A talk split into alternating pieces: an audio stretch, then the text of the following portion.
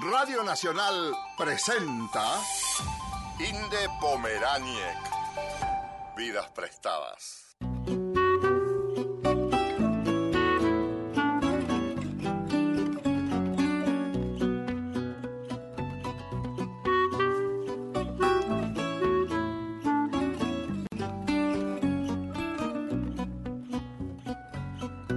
No tengo nada en mi no.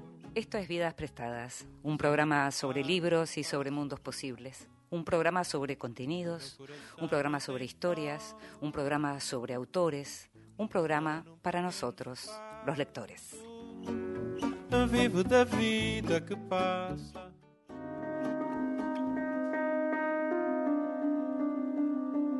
En voz alta, cuentos breves, poesía, lecturas para compartir. Y a nosotros, los lectores, nos gusta pedirle a otros lectores que nos lean en voz alta, que nos lean. Nos gusta que nos lean porque nos gusta saber más y nos gusta escuchar lecturas. Esta vez le pedimos a Natalia Rosenblum, autora de un nuevo libro, Baño de Damas, que acaba de publicar, de publicar Tusquets, y le pedimos que nos leyera un fragmento de una crónica de Pedro Lemebel. La crónica se llama La ciudad sin ti y el libro en el que está esta crónica se llama Poco hombre y fue publicado por la editorial de la Universidad Diego Portales. Nunca supe más de ti. Pasaron los inviernos de tormenta rebalsando el mapocho de cadáveres con un tiro en la frente. Pasaron los inviernos con estufa a parafina y la tele prendida con don Francisco y su musiquita burlesca, acompañando el cortejo de la patria en dictadura. Todo así, con show importado, con vedettes tetudas en la falda de los generales. La única música que retumbaba en el toque de queda era la de esa farándula miliquera. Nunca supe más de ti, quizás escondido, arrancado, torturado, acribillado, desaparecido en el pentagrama impune y sin música del duelo patrio. Algo me dice que fue así. Santiago es una esquina, Santiago no es el gran mundo. Aquí algún día todo se comenta, todo se sabe. Por eso hoy, al escuchar esa canción, la canto sin voz, solo para ti, y camino trizando los charcos del parque. Este invierno se viene duro. Estábamos escuchando a Natalia Rosenblum contándonos, leyéndonos en voz alta una crónica, un fragmento de una crónica de Pedro Lemebel, el gran autor chileno. Este libro, Poco Hombre, que te decía de la universidad, publicado por la Universidad Diego Portales, se consigue en la Argentina porque hay distribuidora que lo está que lo trajo y se puede tener y podemos leer esos textos maravillosos y tan en definitiva que marcaron lo que es la crónica latinoamericana los del chileno Pedro Lemebel. Estás escuchando Vidas Prestadas con Inde Pomeráñez.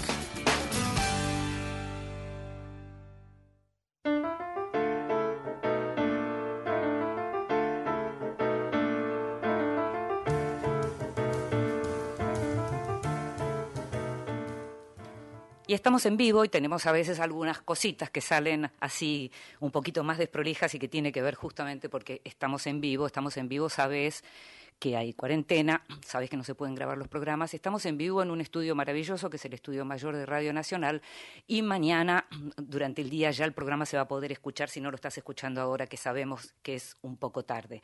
Eh, como sabes el programa se puede escuchar en podcast a partir de mañana en el momento que quieras.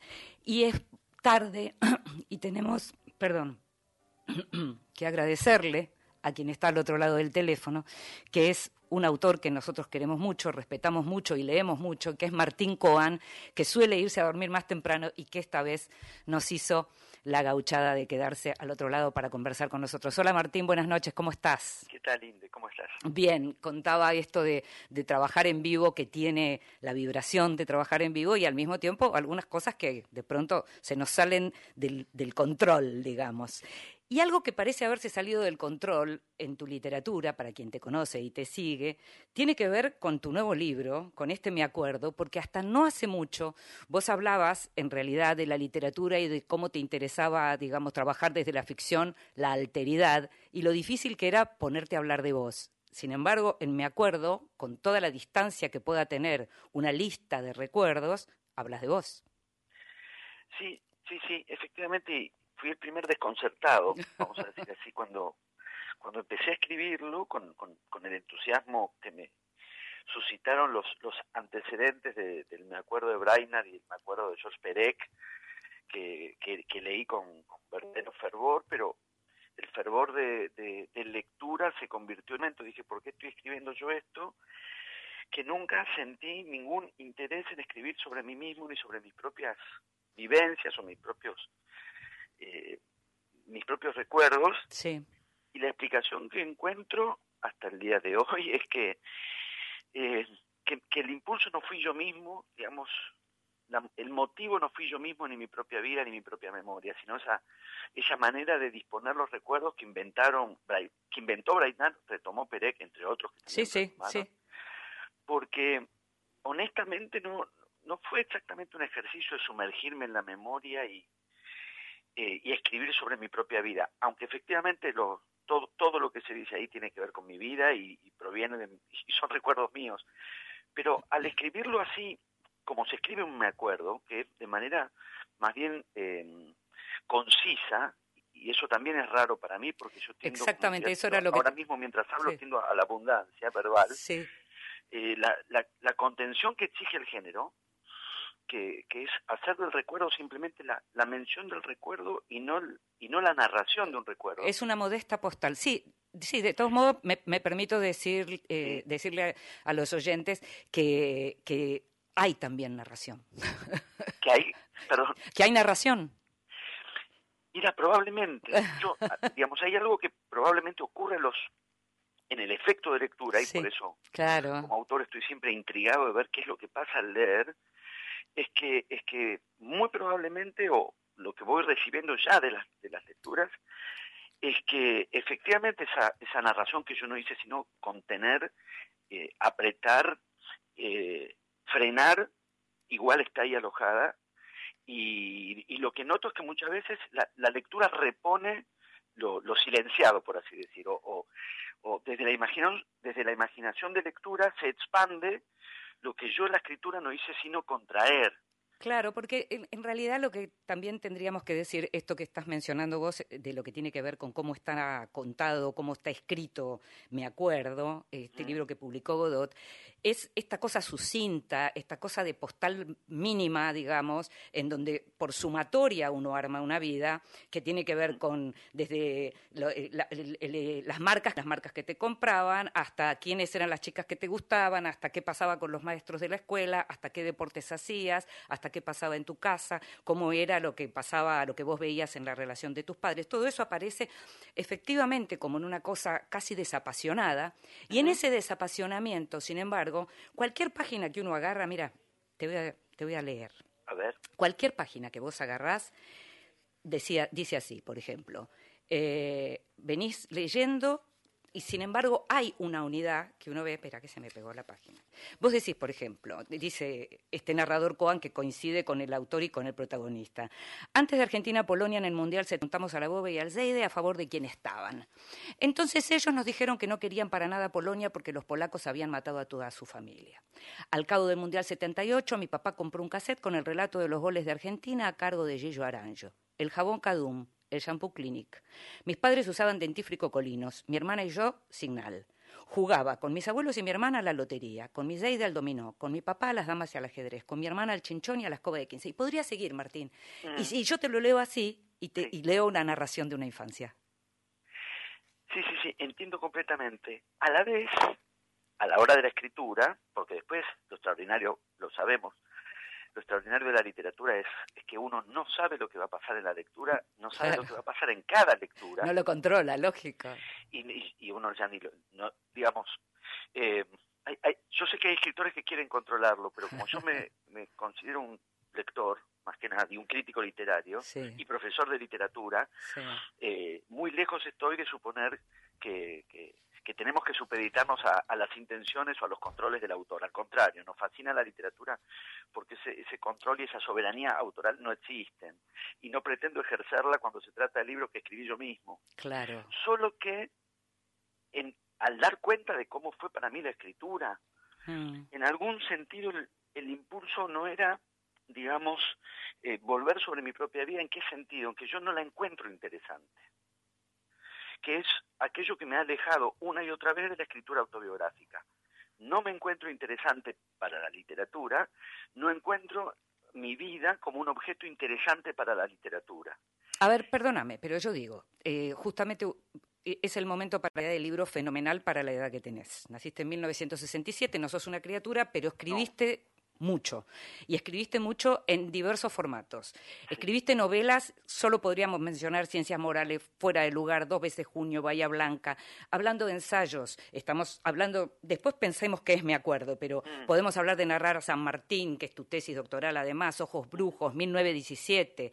Podemos hablar de los cuentos de Cuerpo a Tierra, podemos hablar de Una Pena Extraordinaria, podemos hablar de tu trabajo con la literatura, como estabas mencionando, con la docencia, podemos hablar además de tu participación en la escena pública, Martín Coan. ¿Por qué decís que tu vida no importa? No, me- no me es interesante como objeto literario. Mm, Si nos encontramos a tomar un café, ¿querés que charlamos? Char- o, ahora, o ahora mismo claro. puedo charlar. Claro, entiendo, No es que- entiendo. No es que no es que no esté en condiciones, sino es que no vea ahí que haya nada como, como tema, sino para la literatura.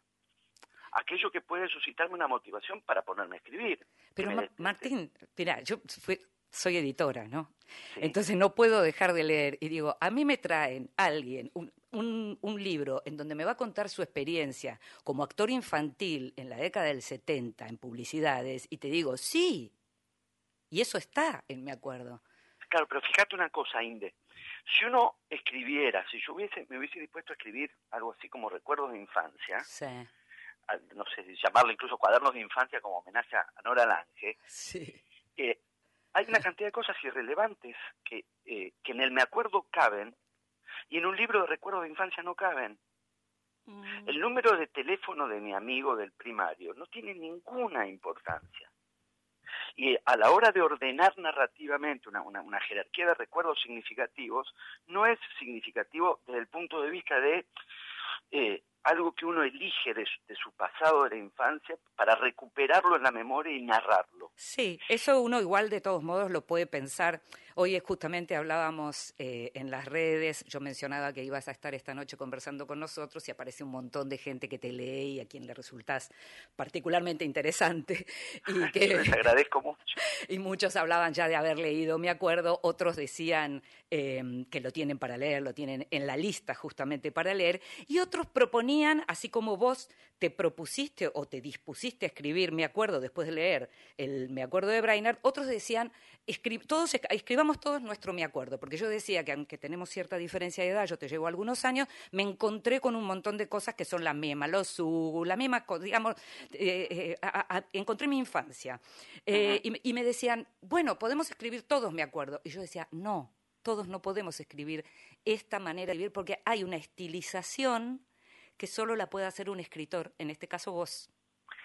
Sí, y yo la hice solamente por destreza de lector, no por destreza de escritor.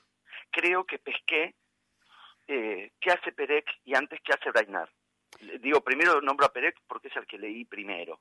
Entiendo. Y el porqué de la fascinación que me produjeron esos libros. Cuando no estoy particularmente interesado en los recuerdos de Brainard, Entiendo. hay algo en la manera en que la escritura sigue el ritmo en que los recuerdos aparecen y los recuerdos aparecen a veces porque tienen una huella de algo más o menos considerable, otros no, tienen nada, podrían perderse sin que se perdiera nada, y, y en este género todo eso se combina, entonces efectivamente hay recuerdos que pueden tener una huella significativa en mi vida, y eso el lector lo percibe, Luego puede haber cosas que son significativas para mí, pero para nadie más. Sí, Después puede haber cosas que tienen resonancias para alguien de mi generación. desde ya.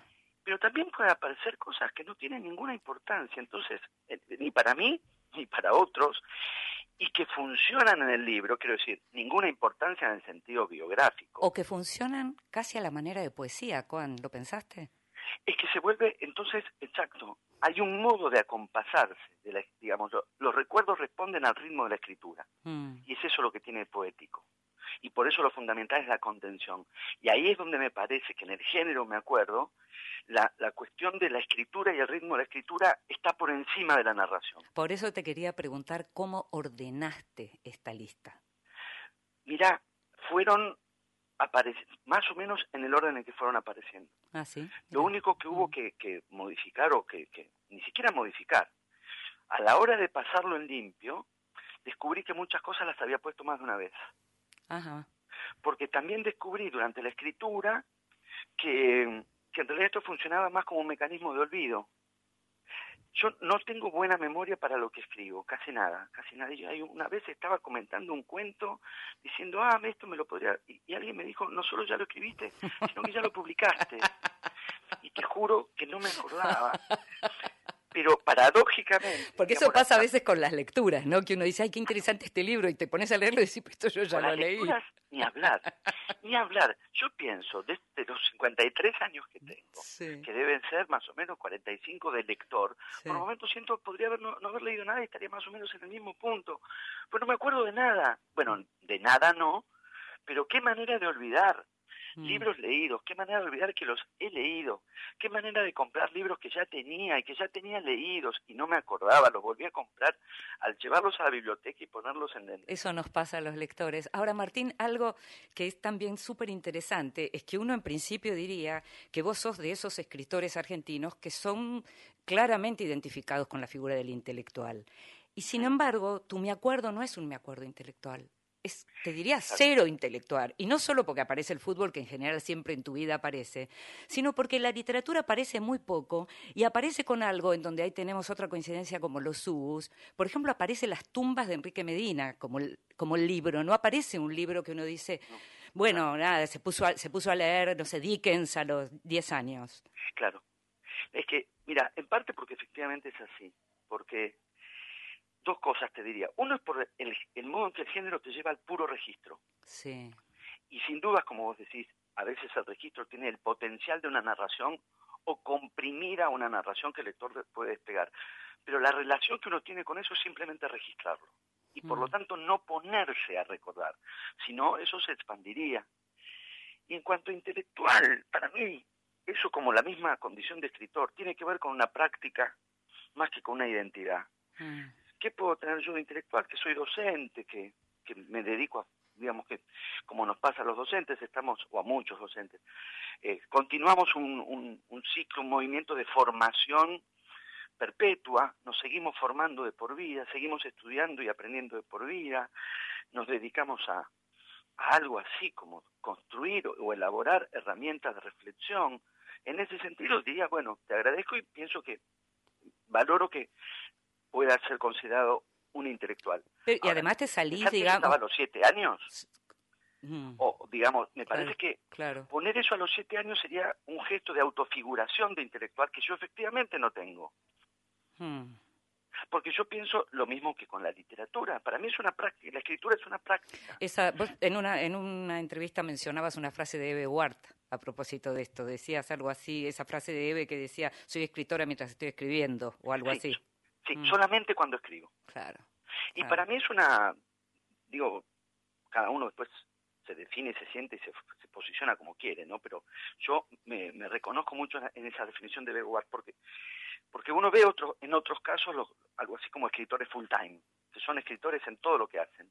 Mm. Eh, se visten como escritores, eh, carraspean como escritores, vacilan como escritores, tienen gustos de escritores, y a veces uno tiene la impresión de que el único momento que no son escritores es cuando escriben, digo, al leerlos. Ay, sos muy malo. No, no, bueno, eh, a esta hora, a esta hora tengo mucho sueño. Estoy, Son- estoy hablando un poco desde los sueños. vamos a Sos muy ponerlo malo y me encanta. No, no, me encanta que digas eso. Me- Vamos a decirlo así. y me parece muy a bien. mí la idea de lo que dijo Eve, ¿no? que además Sí, la sí. conocí y, digamos, que efectivamente la condición de escritor pase por la escritura y, y, el- y en el resto se verá o se, se notará o no frente a la fascinación de la autofiguración, del que, Mm. del que le gusta verse como escritor y entonces produce cierto acting del escritor para ser reconocido o del intelectual, que consistiría, por ejemplo, en poblar retroactivamente de de anticipaciones señales, claro. Claro, de la infa. Y bueno, la verdad es que Yo no lo pensaba, haría nunca, pero yo pensaba que en mi acuerdo hay un momento en donde tendrías que haber hecho, si, si te hubiera interesado, que es la neumonía. Esa neumonía, entonces te convertías en Proust leyendo a lo loco durante las semanas que estuviste metido en la cama, por ejemplo. Claro, pero no, primero no ocurrió. Y además, si hubiese ocurrido por pudor, no lo diría. Porque mm. me, me, me, me parece tan impudoroso anticiparse un Proust, porque, porque me agarré, la, digamos, lo único que ten- tendría en común es la neumonía. Entonces, eh, me, me, me parece siempre que es mejor no, mejor no, no, no digo mejor para en general, para mí, para mí es preferible, a mí me resulta más eh, auténtico además, no hacer esas autoproyecciones ni, ni, ni esas autofiguraciones, porque verdaderamente no, no es algo que a mí me convoque, a mí digamos, esto que generosamente definís como intelectual es algo que me apasiona. mm. Me apasiona eh, eh, dar discusiones, elaborar ideas, confrontar con otras ideas, construir o tomar herramientas de reflexión. Me apasiona, y me apasiona dar clase y me apasiona escribir. Uno cuando lee, me acuerdo, encuentra la política en tu casa. Por algunos comentarios, por algunas de las postales que aparecen, la figura de tu padre y, la- y lo, lo que tiene que ver con el estalinismo. eh, la, la política aparece, es algo, digamos, la literatura no está, pero la política, en me acuerdo, está. Mira, al mismo tiempo, eh, si vos considerás yo, la, la edad o la, la pertenencia generacional de mis padres, Mm. está bastante levemente con... Oh, sí. mm. Si vos pensás que esto era en el año 73, 74, 75, no, no, es- para mí incluso hubo una, una, una transformación importante en la adolescencia, o, o cuando entro a la facultad, que fue cuando nosotros nos conocimos, Mm. que cuando yo empiezo a tener más lecturas, y lecturas del trotskismo, donde fui yendo a parar cada vez más hasta el día de hoy, empiezo a pensar en cotejar con el, a ver qué pasaba con el estalinismo de mi papá. Y ese es el momento que descubro que mi papá de estalinismo no sabía nada. Mm. Era sola, lo, lo fascinaba la idea de alguien a quien hay que hacerle caso. Es como para, para resumir. Eh, voy descubriendo, cuando empiezo a leer trotskismo, entonces le digo, bueno, a ver, discutamos lo del socialismo en un solo país. ¿Cómo es que vos pensás? Y ahí me- mi papá me mira desconcertado. Yo no tiene una idea formulada del socialismo en un solo país. Lo que le gustaba era esta idea de alguien que a quien, a quien hay que hacerle caso Mm. de una manera más bien perentoria. Entonces la, la política está en el me acuerdo, pero yo te diría, está, está bajo una formulación que, que no corresponde a, por ejemplo, la, lo que podría ser una formulación más clásica del compromiso político, de la conciencia política de los primeros años 70, que es algo que en mi casa no estaba. Mm. Mis padres, Mm. digamos, por la condición social, socioeconómica de la que yo vengo, Sí. se levantaban a las 6 de la mañana, trabajaban hasta las 7 de la tarde, llegaban a mi casa, comíamos y se iban a dormir, digamos. No había mucho más que eso en, eh, desde el punto de vista de eh, cómo transcurría la, la escena política. De hecho, para mí hay un dato, Sí. y te insisto, no sabes hasta qué punto para mí haber escrito, me acuerdo, confirma lo, lo mucho que tiene que ver el olvido en todo esto. Y, y la manera en que me olvido de lo que puse. Por eso al corregir vi que había puesto cosas dos y hasta tres veces y las repetí porque me había olvidado de que las había puesto. O porque son muy importantes. No recuerdo el 24 de marzo del 76. Ah, pero sí recordás la muerte de Perón, que fue dos años antes, sí, sí, mm, es Sí, cierto. Entonces, pero quiero decir, en una, en una casa verdaderamente politizada, ese- e- eso sería seguramente un recuerdo imborrable. Y, y la muerte de Perón sí, pero porque coincidió o, o tuvo otro tipo de, de, de huellas o de marcas para mí, que fue haber visto pasar el féretro. Mm, Claro, es otra resonancia, Es definitivamente. otra resonancia Mm, para un chico, yo tenía en ese momento siete años, y yo creo que fue la primera escena de, de muerte, ¿no? O, de, o de- de ceremonias de la muerte que pude ver de manera directa. Al mismo tiempo me llevaron, yo vivía en Núñez de chico, Sí, porque pasaba cerca el cortejo lógico, fúnebre. lógico, era el espectáculo también cerca de casa. hijos no, no, no es que iban a ir al Congreso a hacer Claro, cola bajo la lluvia. Claro, claro. Como estaba cerca de casa, fuimos. Martín, te propongo que escuchemos música juntos y seguimos conversando sobre Me Acuerdo, tu último libro, en un ratito. ¿Cómo no? I read a lot nowadays, much more than before. You left me high and dry in a loveless land with nothing but time my hand.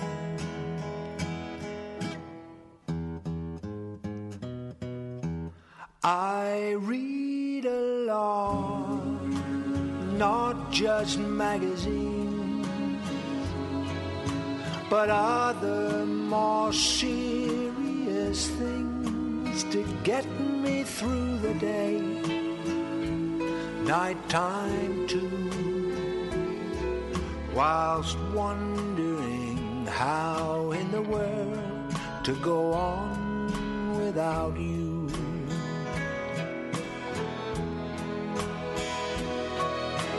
Lonely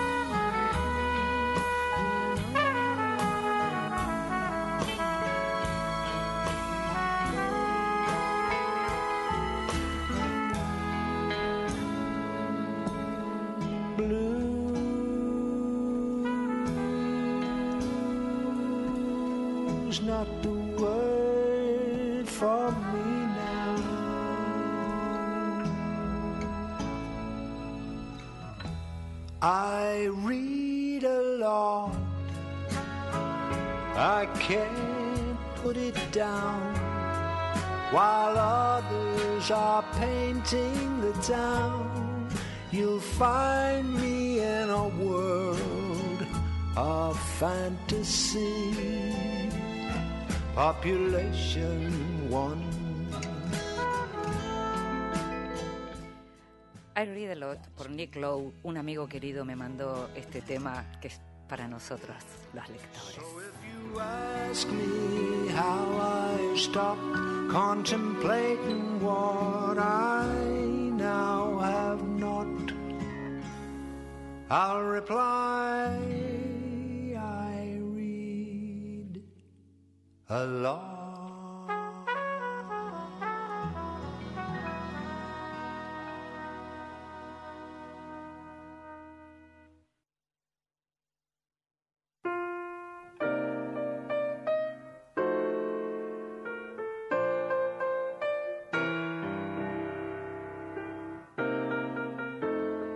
extranjero. Libros de los que se habla en el mundo.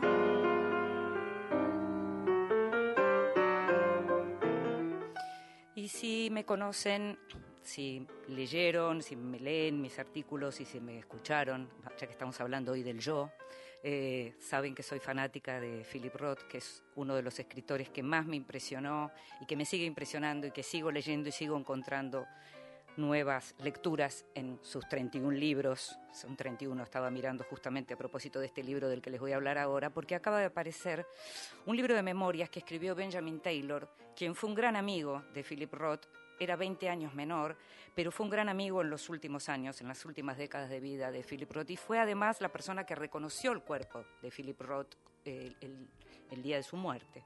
Eh, y es alguien que estuvo durante todo el tiempo tomando nota de, las conversaciones y de las palabras de Roth para tenerlas clarísimas, para poder escribir sobre esto en alguna. Y el pacto de lectura tendría que ser que nosotros confiemos en la palabra de Benjamin Taylor.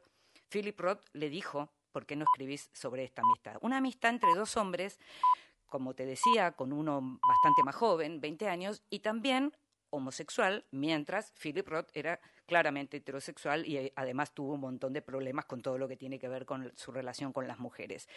Este libro se llama Here We Are, acá estamos, y esa es la frase que, según cuenta Benjamin Taylor, pensó en el momento que se encontró con el dignidad hasta el momento de la muerte. Cuenta montones de cosas, momentos, encuentros, conversaciones, eh, relatos de sueños de uno y otro, eh, el libro es emocionante por momentos, es recuperar como la palabra de Roth, quien vio videos de Philip Roth, eh, y lo vio en acción, sabe que no solo escribía maravillosamente bien, sino que hablaba muy bien.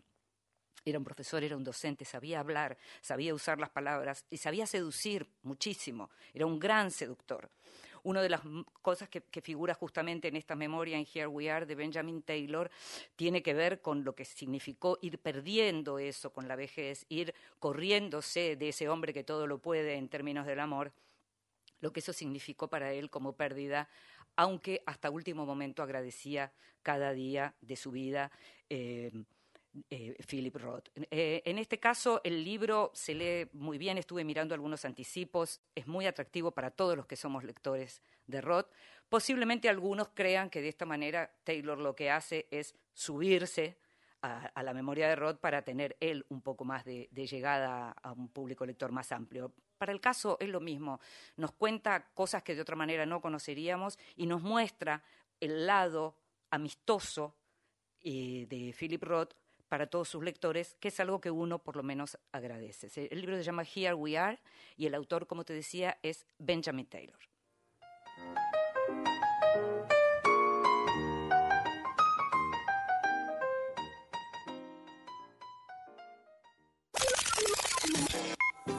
Cien años en 100 días. 27 de agosto, Día Nacional de la Radio. La mujer. Blackie, Radio Splendid, 1975. Les repito un poema que les leí, no sé hace cuántos días, de Alfredo de la Fuente, de este libro Haz de Copas, que se titula La Realidad. Y dice, por fin llegó lo impostergable, la realidad temida, y nos hizo temblar de arriba a abajo. Faltan 94 días. Radio Nacional la radio pública. Te habla Pedro de Banfield. Mechito, sí. Bueno, soy Miguel de, de Esquina, provincia de Corrientes. Habla Juan de Neuquén. Acá en Rosario. Mi nombre es Gustavo, soy de Bolsón. Habla Silvia de La Plata. Hola, soy Luis de Río Grande, soy Ruth, Fuego. Desde Tucumán. Bien nuestra ciudad. La radio pública tiene... Argentinos. 25 de mayo. 1810-2020. Argentina, 210 años. Ricardo Forster. Ciertas corrientes tienden a analizar a Moreno, o a Monteagudo, o a Castelli, héroes de la juventud, héroes de la infancia. Si ustedes me preguntan Moreno, Saavedra, a mí Saavedra, la moderación, la mirada desde que hacíamos desde una tradición ilustrado revolucionaria, la mirada de Saavedra era la mirada de aquel que le tenía miedo al jacobinismo, le tenía miedo a ese programa secreto que imaginaba una transformación radical de la revolución y su caminar por el resto de, la América del Sur. Pero en Castelli, en Moreno, en Monteagudo, por más que Monteagudo tendrá después otra, otra historia, en, en French, en Beruti, en todas las calles de Buenos Aires, para decirlo de alguna manera, había un espíritu de sublevación que no es solo reducible a la cuestión comercial, a la distribución ahí de la riqueza, a la cuestión del contrabando, a un economicismo pueril. Que, ojo, que por supuesto están los intereses de los comerciantes, la cuestión del contrabando, el papel de Inglaterra, la cuestión de la crisis española a partir de la invasión napoleónica, todo eso está. Y el mercader de clase media que lo único que piensa es en su riqueza personal y que en realidad no le importa nada ni la independencia, ni la revolución, ni las ideas de Rousseau. No muy diferente a lo que sucede hoy en día.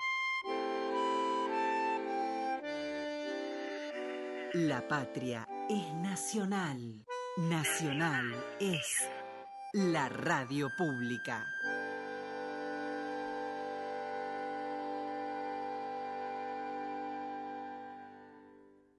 Podés escucharnos desde tu celular o tableta. Si tenés sistema Android, busca el icono de Play Store. Si tenés iPhone, busca el icono de App Store. Escribí en el buscador Radio Nacional Argentina. Ahí nos encontrás y podés descargar la aplicación. Estamos con vos, en todo el país. Próximo programa, Noches Argentinas, con Eduardo Barone y Graciela Guiñazú. Ahora Nacional. En todo el país. Una de la madrugada, cinco minutos. Emilio Pérsico, secretario de Economía Social del Ministerio de Desarrollo de la Nación y además dirigente del Movimiento Evita. Llega el día, Mario Giorgi. Los compañeros que trabajan en la economía popular, eso está frenado, entonces es un recurso que no está llegando al barrio, el Estado está ayudando de distintas maneras, pero la situación es muy difícil. Lunes a viernes, desde las 5 de la mañana. Cuatro millones y medio de compañeros que se autoinventaron el trabajo. Ese trabajo hoy está con mucha dificultad. Por Nacional, la radio pública. Hola amigos de Radio Nacional y La Folclórica. Soy Roberto Carabajal y los invito a seguir escuchando buena música y hagamos entre todos este abrazo solidario. Quedémonos en casa. Quédate en casa. Cuídate, cuidanos. Nacional, la radio pública. Nacional, la radio pública.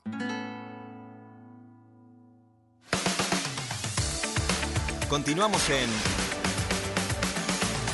Vidas Prestadas.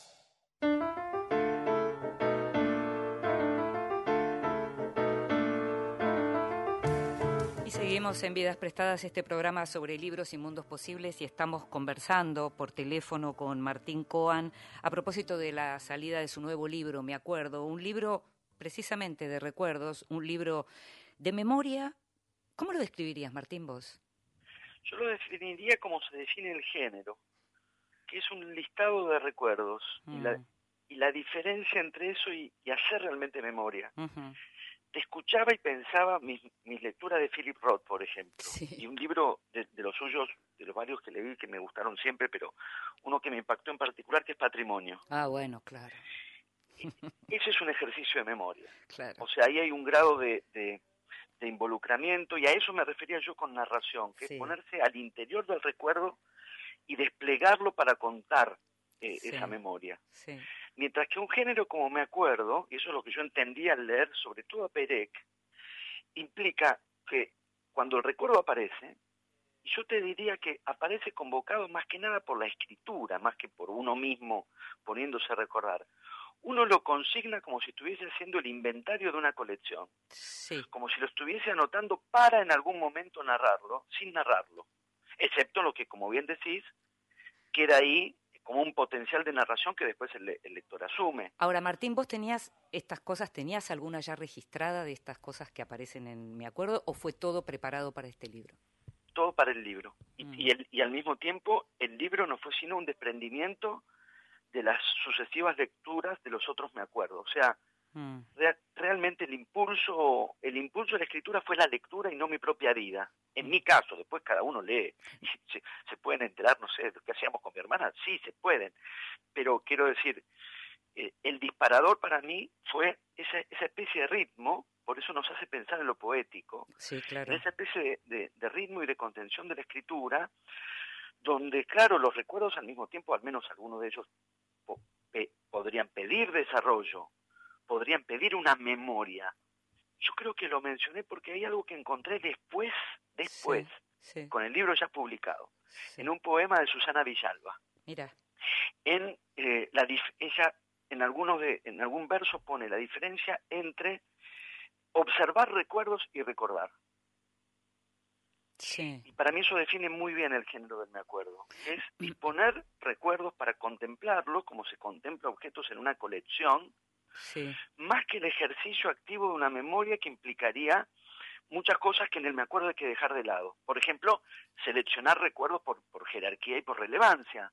Sí, y a- y al, al mismo tiempo una cosa que me resultó sumamente interesante y por eso hablaba también de estilización, tiene que ver con el uso de los verbos, porque de pronto aparece mucho en pasado, pero también hay cosas que apare- aparecen con infinitivo y hay cosas que aparecen sin verbo, digamos. Haces como un juego en donde de pronto puede aparecer una marca y mencionas simplemente eso, y en otros casos contás algo concretamente en pasado, en una vida una vez, y en otras volvés al presente. Me pongo el zapato y tengo la uña que no sé qué. Ah, y, hay, ah. y hay un presente ahí que lo que hace es claramente llevarte a ese lugar, al lector, estoy hablando como lector, ¿no?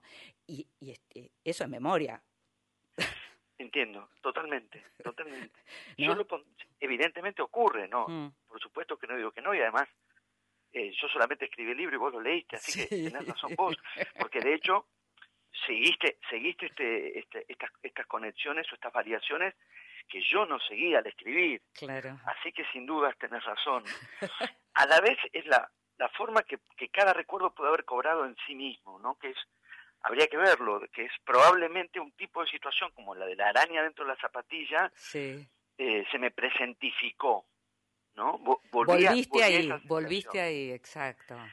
Y después hay cosas, por ejemplo, la figura paterna. Bueno, es, ahora iba, ahora iba a eso porque además hablaste de Philip Roth y podemos decir también a los oyentes que Patrimonio, además de ser un libro extraordinario, es justamente la memoria de su padre. Es un homenaje a la figura de su padre, un comerciante más, digamos, eh, y en donde cuenta lo, lo que es la vida completa de ese hombre. Bueno, es un libro absolutamente maravilloso. En Me acuerdo, la figura paterna tiene una fuerza poderosísima. La, la tensión entre el hijo varón y la figura paterna tiene una fuerza poderosísima. El asunto es, me alegra que así sea, y al mismo tiempo es cómo se plasma en un libro de estas características. Sí. Que no es, por ejemplo, bueno, no es patrimonio primero porque yo no sería capaz de escribir así, pero así de bien quiero decir. Pero además el formato es otro. Acabo de escuchar la voz de Héctor Larrea. Sí, Entonces es, creo, creo, porque Sí. como te digo, me olvido mucho lo que está en el libro y lo que no, sí, el listado de lo que escuchaba mi papá en Radio Rivadavia. claro. Carrizo, Larrea, ¿no? Claro, claro, claro. Eh, probablemente si yo tuviese que escribir un retrato de mi papá, no, no, no entra eso como lo más significativo.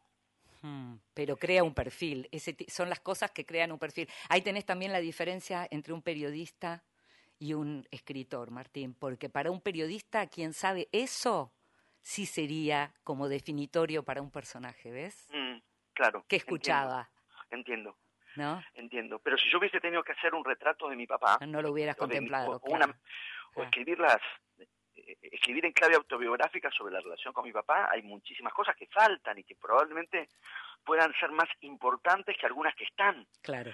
Pero para recuperar esas cosas yo tendría que haberme puesto a hacer. No hubo ese ejercicio. Al, al ritmo de escritura y dejar que los recuerdos vinieran solos. Y eso no, no ocurrió, no fue ese ejer- el ejercicio, digamos. Exacto. Yo creo que entiendo que es, es la diferencia. En algún momento la había encontrado con esta en- con esta definición. Alguien alguien recuerda el sabor de las magdalenas. Sí. Si sos Perec, Mm. son dos renglones.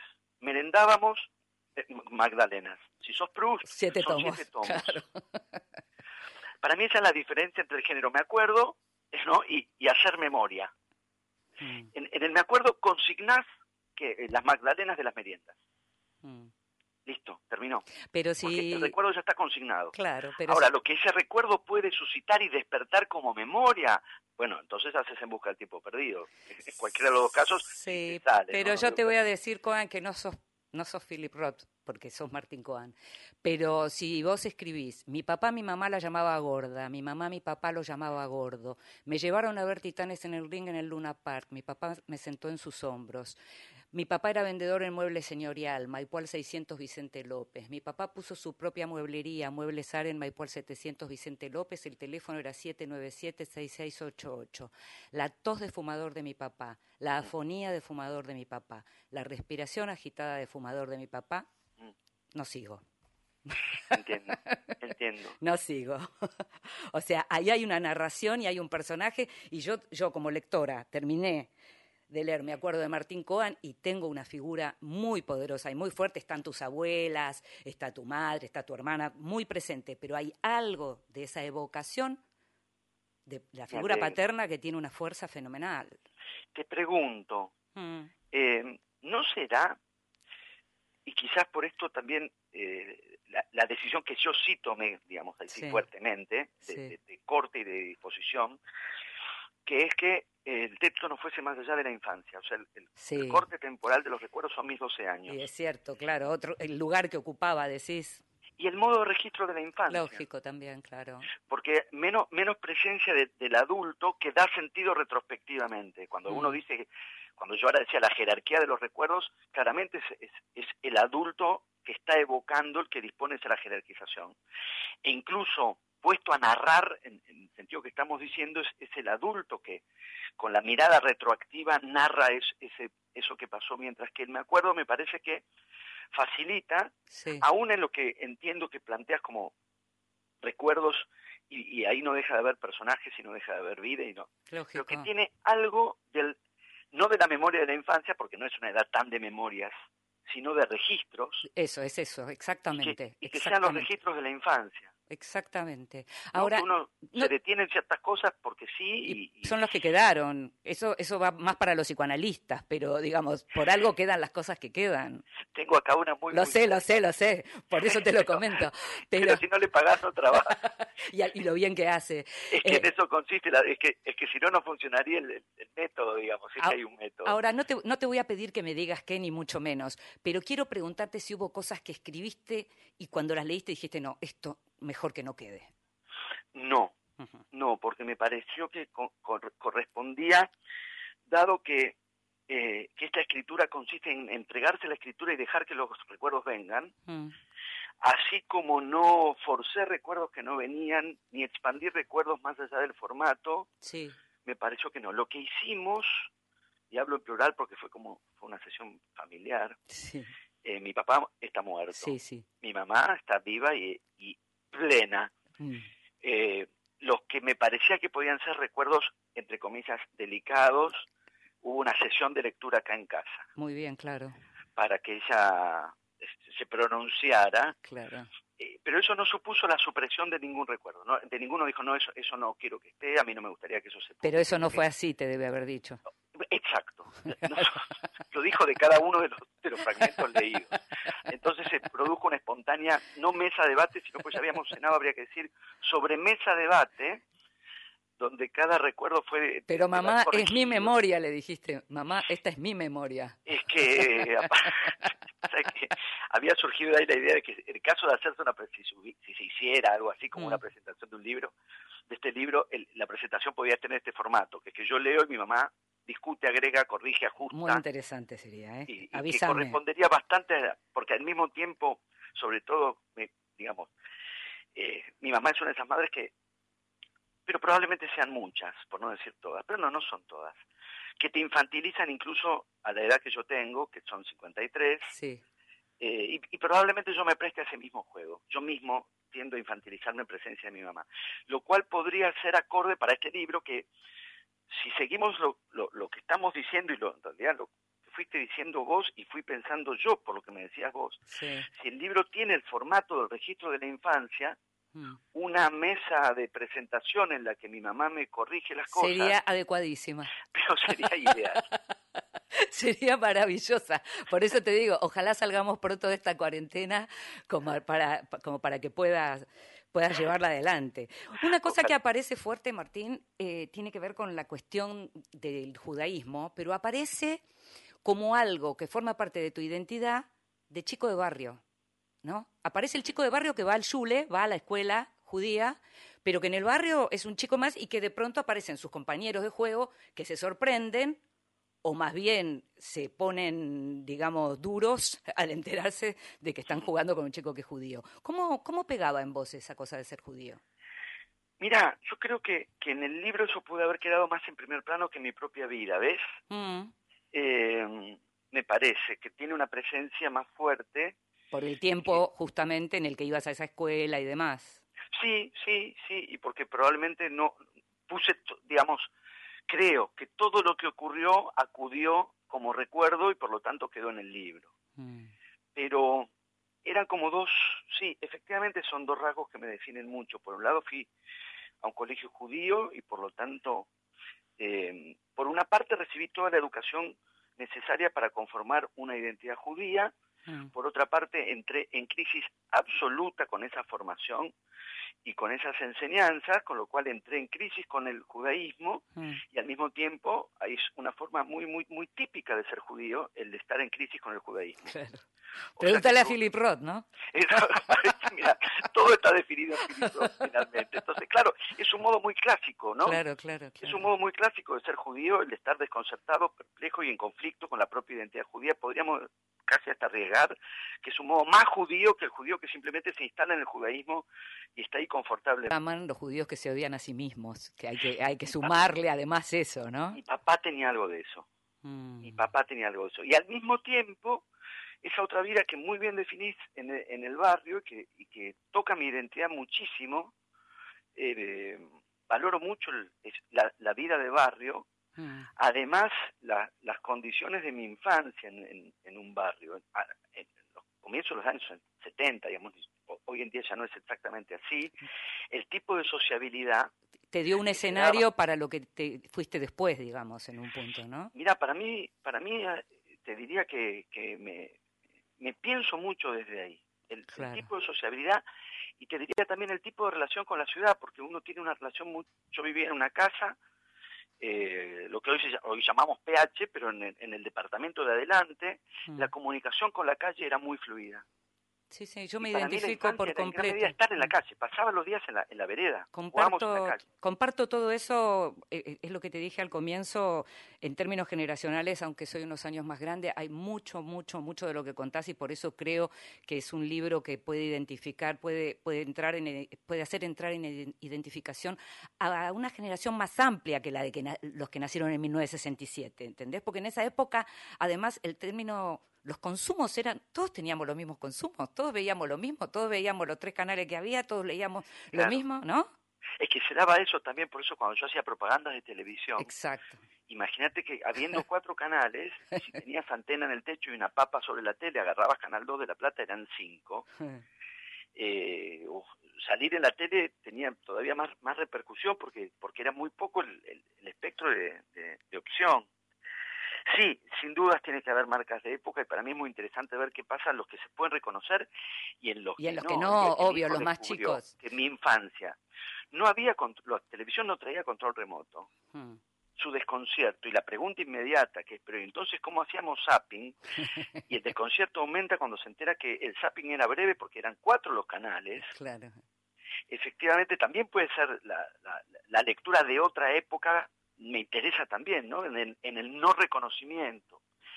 Y lo que decías del, del barrio del judaísmo a mí me, efectivamente, evidentemente eso marca, porque algo que uno después sí, ves, eso sí uno lo va elaborando más con los años, que es eh, en todas estas formulaciones que conoces tanto como yo, que es qué pasa si le decimos que no a la religión, en este caso a la judía, qué pasa si tenemos desacuerdos con varias de las líneas de políticas del Estado de Israel. ¿Sos ¿Qué más argentino o judío? Sí, exacto, eso, los dilemas, esos argentinos, que, que- Sí. a quién querés, todas esas variaciones, hay de todos modos un momento muy nítido que se vuelve conflictivo en los casos en los que esto además proviene de- del afecto, como eran mis amigos de la cuadra, que es eh, algo que uno con los años encontró bien formulado en Hannah Arendt, Mm. en la idea de eh, el antisemitismo me constituye en judío, el odio Sí. al judío me constituye Mm. en judío. Mm. Acá por suerte no llegaba, ¿eh? no era exactamente No, eso. era el más del orden del prejuicio, creo yo, y la ignorancia en un punto, ¿no? Pero se convertía en algo bien complicado para uno eso, Sí, ¿eh? pero viste que, que al mismo tiempo el prejuicio es el combustible principal de toda forma de discriminación. Obvio, exacto. Entonces uno eh, está atento también a eso, pero claro, mis, el desgarramiento de mis amigos, Mm. Que eran, pero si lo que, pero qué, pero lo, pero lo queremos, entonces ¿qué hacemos ahora con esto? Exactamente, exactamente. Es- es Escúchame, te- vos sabés que yo querría hacer tres, cuatro programas y sobre todo seguir hablando de mi acuerdo, pero tenemos que terminar. Y te quiero preguntar algo muy rapidísimo, porque acá mi productor me va a matar, pero te quiero preguntar algo muy rápido que tiene que ver con esta discusión que se estuvo llevando en, en este y que se sigue llevando en relación a la figura del escritor como trabajador. Y me importa mucho tu opinión, porque precisamente sos de esas personas que intervienen en la escena pública con estos debates. ¿El escritor es un trabajador? Sí, Mm. estoy, estoy haciendo feliz a tu producción, contesté brevísimo. Sí, lo es, sin, sin caer, digamos, en gestos, en, en gestos facilistas, ¿no? Mm. No es un obrero, no cargamos bolsas en el puerto, Mm. pero pero cargar bolsas en el puerto no es la única manera de trabajar. El trabajo intelectual es también un trabajo Mm.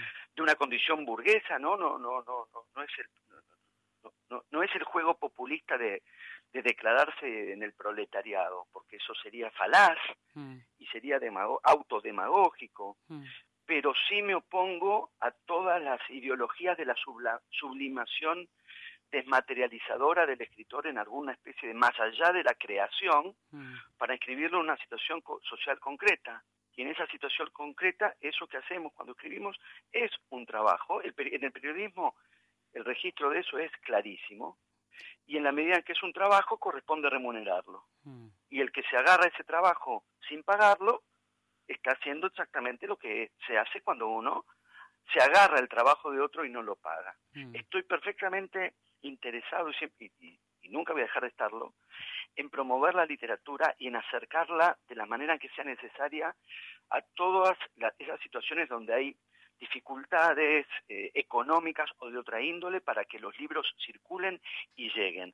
Donar, regalar, ceder, subir, bajar lo que haga falta para que eh, el acceso a, a- a la literatura, a la cultura en general, sea lo más abierto posible. No Sí. estoy pensando en ninguna restricción de esa índole Sí, entiendo lo que decís. pero me estoy refiriendo a los casos en, en aquellos que no es que no tienen las posibilidades Sino de que, remunerar el sino que trabajo, total es fácil porque se puede bajar el libro. Porque, porque se lo pueden agarrar sin pagar. Yo estoy en contra de agarrarse el trabajo de otros sin pagar. Martín, te agradezco muchísimo, me encantó hablar y en serio te digo, seguiría hablando no solo de todas estas cosas que me interesa mucho conversar con vos, sino de tu libro. Me acuerdo que es un libro que recomiendo profundamente y que me parece que además puede llegar a ser un libro que te abra a otros públicos. Gracias por estar ahí. ¿eh? Me entusiasma muchísimo lo que decís. Gracias a vos por la conversación. Bueno, saludos, nos estamos viendo.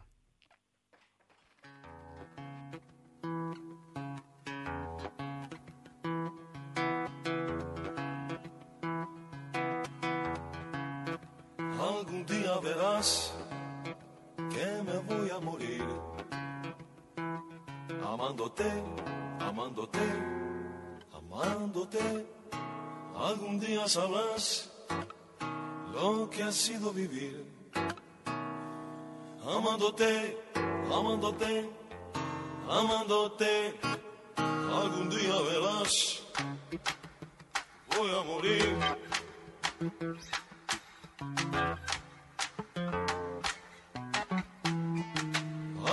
Sabrás lo que ha sido vivir. Amándote, amándote, amándote. Algún día verás que me voy a morir. Amándote, amándote, amándote. Algún día sabrás lo que ha sido vivir. Amándote, amándote, amándote. Y fue así que me dijo, no te enamores de nadie, no te enamores de nadie. Me dijo, no te enamores de nadie, mi vida. Por supuesto, Jaime Ross, amándote. No te enamores de nadie, no te enamores de nadie. Me dijo, no te enamores de nadie, mi vida, mi amor. Un día verás que me voy a morir. Amándote, amándote, amándote. Y nos estamos yendo y la conversación estuvo buenísima y no me quiero ir sin recomendarte un libro, que es un libro muy, muy fuerte, un libro que por momentos puede resultar tan tremendo y tan intolerable, pero tan bueno, que se llama Amo a mi mamá. Es un libro de un autor chino que se llama Chen Shiwo y que lo tradujeron al español por primera vez ahora aquí en la Argentina, una editorial pequeña que se llama Mil Gotas y que lo que está haciendo es acercar la literatura china a la Argentina. Es un libro difícil, es un libro que tiene que ver con incesto, es un libro que cuenta un crimen, un hijo discapacitado, como te decía, una relación incestuosa con su madre. El libro se llama Amo a mi mamá. Tenés que ser fuerte para resistirlo, pero es extraordinario.